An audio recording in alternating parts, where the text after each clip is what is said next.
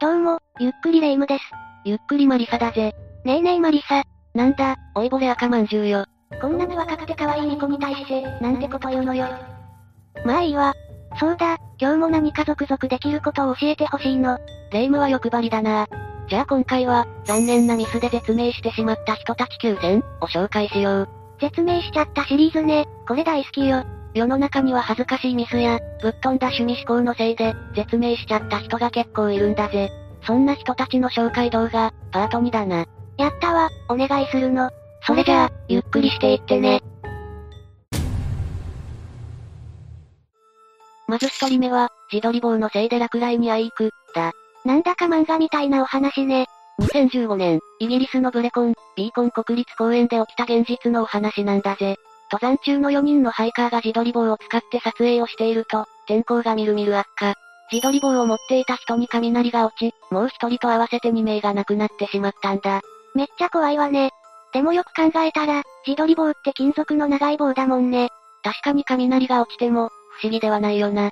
そもそも、人が雷に打たれちゃう確率ってどれくらいなの？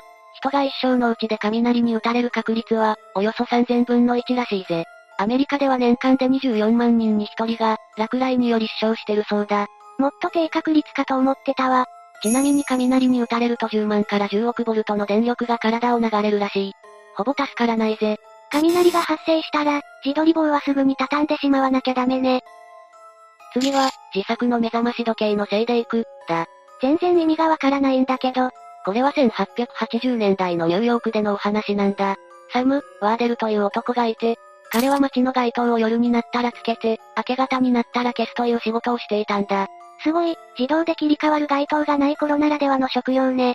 その仕事のために、サムはいつも自作の目覚まし時計を使って起床していたんだ。彼は普通の目覚まし時計と重さ約5キロの石を連動させて、棚に落ちた石がものすごい音を発するというシステムを作っていたんだ。いやでも目覚ましが作動する前に止めなきゃ、ってなるわね。そんなある日、サムは自宅でパーティーを開催する。部屋を広くするために、ベッドを石受け棚の下に移動させた。パーティーが終わり、サムは酔いつぶれてそのままベッドで寝てしまったんだ。ベッドを元の位置に戻し忘れたってこと？そうなんだ。翌朝になり、落ちた重しがサムの頭を直撃、そのまま天に召されてしまったぜ。言っちゃ悪いけど、本当に残念なミスで言っちゃったのね。仕掛けがちゃんと作動したせいで言ってしまったってのも、なんとも言えないよな。3人目は、自撮りインスタグラマー、絶景でうっかりしていく、だ。これはある意味、現代あるあるな生き方よね。1の動画でも自撮り絶命した人を紹介したんだけど、みんな自撮りインスタグラマーにだけ謎に厳しいんだよな。私はみんなの気持ちがちょっとわかるわ。それで、この人はどんな最後を迎えてしまったの？この人は香港のインスタグラマー、ソフィアちゃんさんで、フォロワーも4万人以上いる人気者だったんだ。2021年の7月に、友人と訪れた滝で自撮りしてる最中、足を滑らせて落下してしまったそうだよ。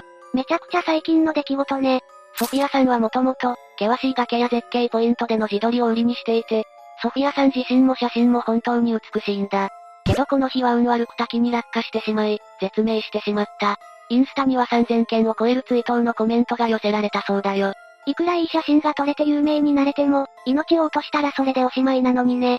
そうだな。彼女の場合、切り立った岩場でヨガポーズする写真もあったり、本当にギリギリの場所で撮影していた印象だな。自撮りが好きな人の犠牲者は、今後も増えていきそうね。それじゃあ4人目行くぞ。インドのマジシャン、脱出失敗し、行く、だ。これも創作話の中ではありそうな出来事よね。それが現実に起こってしまったから恐ろしいよな。2019年の6月16日、インドの人気マジシャン、チャンチャルラヒリさんが、水中脱出マジックに失敗し行方不明になってしまったんだ。翌日に、手足を施錠されたままの状態で、亡骸となって発見されたぜ。えぐいわね。念入りに脱出計画は立てていただろうに、悲しいわ。それがこの件、実はラヒリさんは自ら自死を計画していた説が浮上しているんだ。彼は脱出をすると申告した川とは別の場所でマジックを実行して、時間も1時間前倒しで行っていたんだ。河川を管轄する警察職員がいない時間を見計らっていたのかも、とのことだぜ。なんか、謎が多いわね。警察も、彼が慌てていたかのようにマジックを実行した理由は、謎だと言っているんだ。彼が本当にミスをしたのかもだし、自らの死を計画してたのかもだし、それか、周りの人にはめられてしまった可能性もあるわよね。そうなんだ。この件に関しては、今も多くの謎が残っているみたいだな。5人目は、スウェーデン国王、禁止のせいで行く、だ。また意味不明な事例が来たわね。これは17世紀頃のスウェーデンの国王、グルタフ・アドルフのお話だよ。彼は北方の獅子王と言われ、スウェーデンの近代化も成功させた偉大な人物なんだ。軍人としても、政治家としても超一流と評価されているぜ。まさに英雄って感じの男ね。そんな偉大な人物が、禁止のせいで行っちゃった理由は ?30 年戦争の中のユッツェンの戦い、1632で、グルタフは王でありながら全軍の指揮を執っていたんだ。戦場は霧と煙に覆われ激戦地と化していたが、グルタフは最前線で指揮を取り続けていた。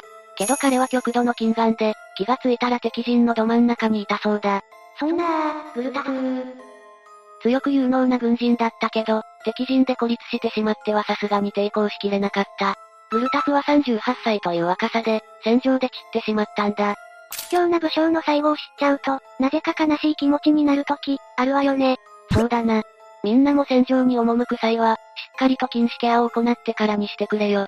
これ、そんな機会そうそうないだろ。って突っ込むべきなの？次で6人目だな。消臭スプレーをかけた青年、行く、だ。一体どういうことだってばよ？これは当時16歳だった、ジョナサン・ケイプウェルのお話だ。彼は自分の体臭がとても気になっていて、デオドラントスプレーをいつも吹きかけていたんだ。そんな彼がある日、突然の心臓麻痺でこの世を去ってしまった。その原因がデオドラントスプレーだったってことなの？その通りだ。彼の血液からは通常の10倍のプロパンと、ブタンなどの有害物質が検出されたそうだよ。デオドラントスプレーのガスが蓄積し続けたことが、心臓発作の原因となってしまったらしい。一体、毎日どれだけの消臭スプレーを吹きかけてたのかしら？致死量に達するってことは、よっぽどの量だったんだろうな。コミケに訪れるオタたちにも、彼のような衛生観念が少しでもあれば、もっと快適な場になってるだろうにね。また急に毒づく。怖いからやめてほしいぜ。7人目も奇怪だぜ。不死身になるローションを体に塗っていく、だ。これはヤバすぎ、何から突っ込めばいいかわからないわ。これは2001年のガーナでの出来事だ。ある男が、塗ると不死身になれるという、呪術的なローションを手に入れたんだ。彼は2週間そのローションを塗り続けた末、本当に不死身になったか確認をすることにしたらしい。確認方法は、友人に頼んで銃で撃ってもらうというものだった。え、やば。ぶっ飛びすぎ。まあ言うまでもなく、彼は不死身には慣れていなかった。そのまま命を落としてしまったぜ。うーん。なかなかに残念なミスというか、思い込みというか。けど仕方ない側面もあるんだ。ガーナ北部は違う派閥の住民との衝突が多いらしく、魔術がある程度信じられているんだよ。武器による被害も多くて、重火器に対して無敵になれることを期待して、魔術に頼ることも少なくないらしい。確かに、これは仕方ないかも。8人目は、ある意味現代的だな。エナジードリンク飲みすぎでいく、だ。噂ではエナドリ飲みすぎはダメって聞くけど、本当にある話なのね？そうだぜ。世界でも数件あるんだけど、今回は日本でのお話だ。2015年、九州地方の20代前半の男性が、カフェイン中毒により亡くなってしまったんだ。24時間営業のガソリンスタンドで、主に深夜帯に勤務していた男性は、日常的にエナジードリンクをよく飲んでいたんだ。亡くなる1年前から体調不良を訴えていて、吐いて寝込んでしまう日もあったらしい。なんだかかわいそうね。当日も吐いて寝込んでしまい、家族が救急搬送を依頼したが、時すでに遅しだった。カフェインの血中濃度が約70マイクログラム以上だと死亡例があるらしいんだけど、彼の血中濃度は182マイクログラムに達していたらしい。倍以上なのね。それほど大量にエナドリを飲み続けていたってことね。ちなみに、短時間でエナドリを約20本ほど飲むと、カフェインの致死量に達するらしいぞ。かなりの量飲んでやっと、致死量に達するのね。けどこの男性は、残念なミスって感じでもないわね。激務に耐えるために、仕方なくエナドリを摂取してた気がするわ。そうだな。エナドリを飲みすぎちゃう人は結構多いはずだから、みんなも注意してくれよ。これで最後だな。暴走車から飛び降り脱出、一人だけ行く、だ。映画の嫌なキャラのような最後ね。結構迷惑な話だから、びっくりするぜ。これは2001年にアメリカで起きた出来事だ。山道を車で移動中、急に車のブレーキが効かなくなってしまったらしい。なんと運転手は、8人の同乗者に何も告げずに、車から脱出してしまったんだ。え、マジで最悪じゃない、勝手すぎる。逃げた男性は頭を強打して、即あの世に行ってしまったそうだよ。しかも、残された同乗者は冷静に車を止めたので、怪我人も出なかった。結局、自分だけ助かろうとした運転手だけが、助からなかったというオチだ。なんか、4コマ漫画にありそうなオチだわ。まあ、これはマジで残念なミスだと言えるよな。というわけで以上が、残念なミスで絶命してしまった人たち9000だぜ。漫画よりもぶっ飛んだ理由で言っちゃった人ばかりで、お話として面白かったわ。実際に目の当たりにしたら、ちょっと嫌だけどね。そうだな。エナドリとか自撮り棒の件なんかは、反面教師にして自分たちも気をつけなきゃだな。また定期的に絶命シリーズの動画をお届けする予定だから、楽しみにしていてくれ。嬉しいわ頼んだわよ。それじゃあ、今日の動画はここまでだぜ。考察や感想などのコメント、じゃんじゃんしていってね。